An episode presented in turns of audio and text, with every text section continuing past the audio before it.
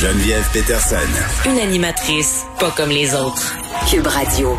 Bon, on a un peu déconné avec Danny Saint-Pierre sur ce reconfinement euh, qui nous pend au nez. Euh, Parlons-en plus sérieusement avec Madeleine Pilote Côté, nouvelle collaboratrice. Vous la connaissez, chroniqueuse d'opinion au Journal de Montréal. Elle sera avec nous tous les jours aux alentours de 14h15. Madeleine, salut.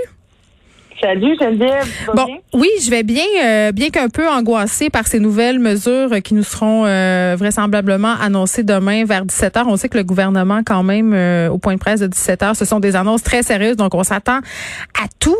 Là, pourquoi on aurait besoin d'un reconfinement total? Parce qu'il y a quand même de la dissidence. Il y a des gens qui disent que le confinement, ça marche pas. Ben écoute, là, la pandémie au Québec, au Canada est hors de contrôle. On se le cache pas, là. Puis un confinement total est de mise pour espérer reprendre le contrôle parce que c'est un des moyens qui pourrait espérer là euh, que le gouvernement espère pour reprendre les, les, les rênes de cette euh, pandémie-là, puis du moins essayer d'aplanir un peu la courbe. Puis, mais notre réelle porte de sortie, on la connaît, Geneviève, c'est la vaccination, mais elle se perd de façon très, très lente. Oui, on a 4, 4 à 6 vaccins là, déjà de fait. Là. On s'en va bien. Ça avance vraiment vite. ça va bien. Mm. Mais c'est ça, la courbe euh, de, de la deuxième vague, c'est rien comparé à celle de, de, de la première vague. Elle est beaucoup, beaucoup plus grande, celle de la deuxième vague. On a eu 1508 nouveaux cas juste hier. Puis il y a plusieurs experts qui estiment que le pire est à venir. c'est difficile de faire les, les suivis désormais de savoir qui a été contaminé, qui est à risque d'être contaminé. La situation est complètement hors de contrôle. c'est des bonnes nouvelles, ça, Madeleine.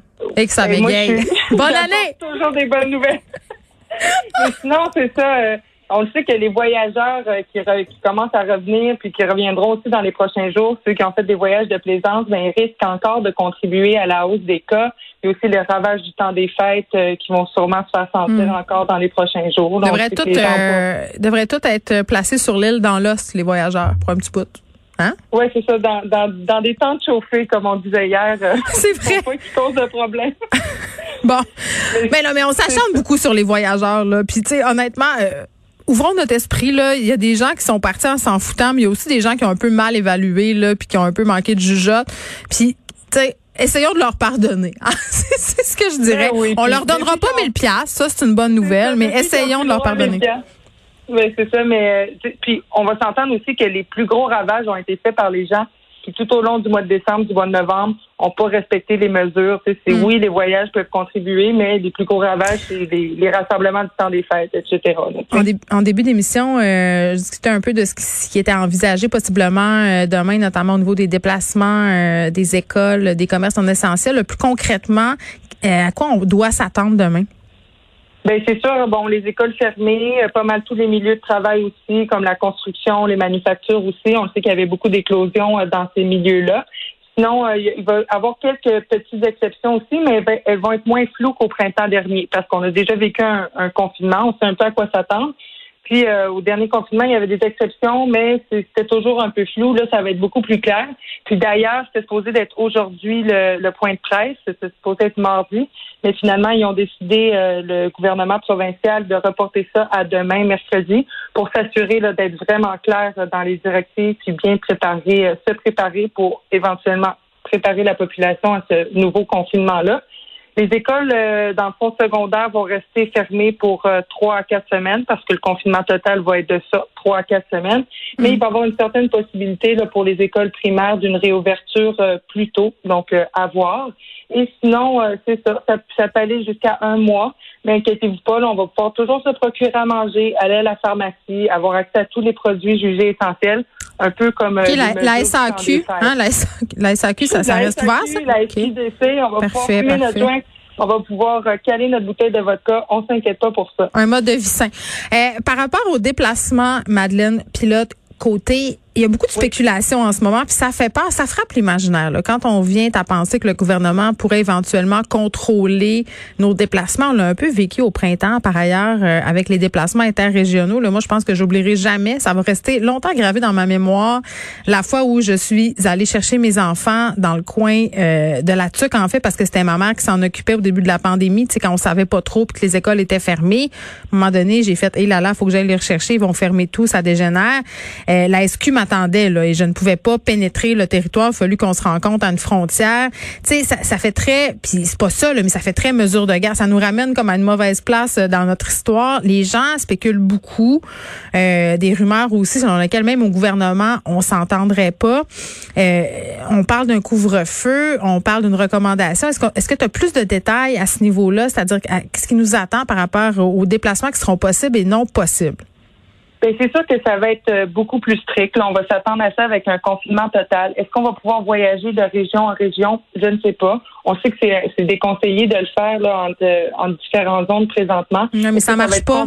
Ça marche pas, déconseiller. On déconseillait les voyages aussi. sais, quand tu parlais de clarté tantôt, c'est ça, je pense qu'il faut éviter. Il faut éviter l'interprétation parce qu'on est fort mauvais juge pour soi-même, je pense. On se trouve toujours une excuse mentale pour se dire que ben notre risque est pas élevé, puis, on décide après ça d'adopter certains comportements qui sont pas toujours optimaux là, par rapport à la contagion.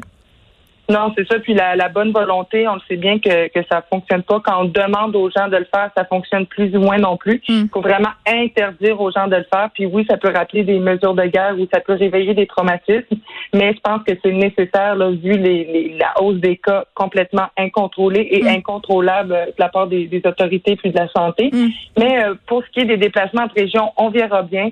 Euh, moi, je m'inquiète pour aussi les, euh, les, amoureux, les amoureuses qui habitent pas ensemble. Est-ce qu'ils vont pouvoir se rencontrer? On verra aussi. Sinon, euh, on l'a vu en France, en Europe, il y a des couvre-feux. Et ça, c'est un peu épeurant. Nous, on n'a jamais vécu ça encore, mais on va peut-être le vivre hein, de de 20h à 21h jusqu'au matin, on ne pourra pas sortir de, de, chez nous, même pour aller à l'épicerie. ça, c'est paniquant. Ça, ça, quand tu me dis ça, il y a une partie de moi qui, qui me dit que c'est surréaliste puis que ça n'a aucun sens qu'on vit dans un film euh, de zombies.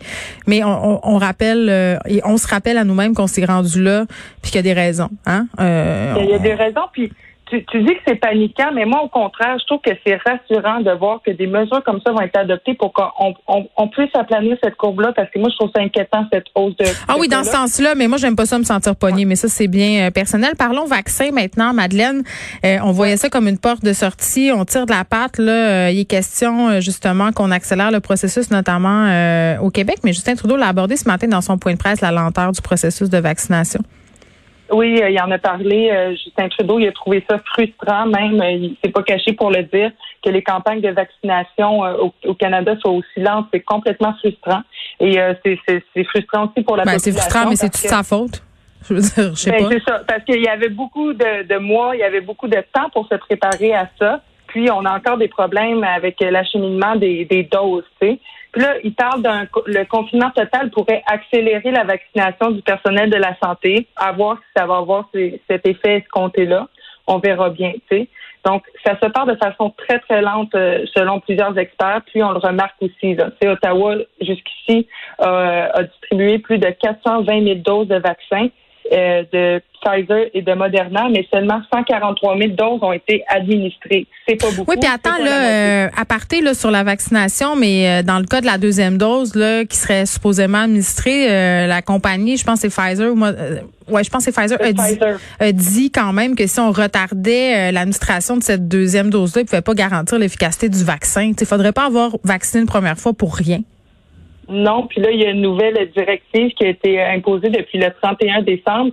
Euh, avant, on gardait une certaine réserve des vaccins Pfizer pour euh, être en mesure de donner la deuxième dose euh, mm. dans les délais prescrits pour s'assurer de l'efficacité du vaccin. Donc, la deuxième dose à ceux qui recevaient la première, comme un mois plus tard, je pense. Mais là, finalement, on va utiliser ces doses-là pour vacciner d'autres gens. Mais c'est ça il y a un certain risque que les, les deuxièmes vaccinations puissent pas être faites dans les délais. Puis ça, c'est dans le but d'accélérer le processus, mais ça fait complètement l'effet contraire. Ben, c'est comme déshabiller Paul. C'est comme déshabiller Paul pour habiller Jacques. Parce que si on donne cette dose-là à d'autres personnes, mais que la première dose administrée devient caduque, ben à quoi ça aura servi? On se retrouvera avec le même nombre de personnes vaccinées.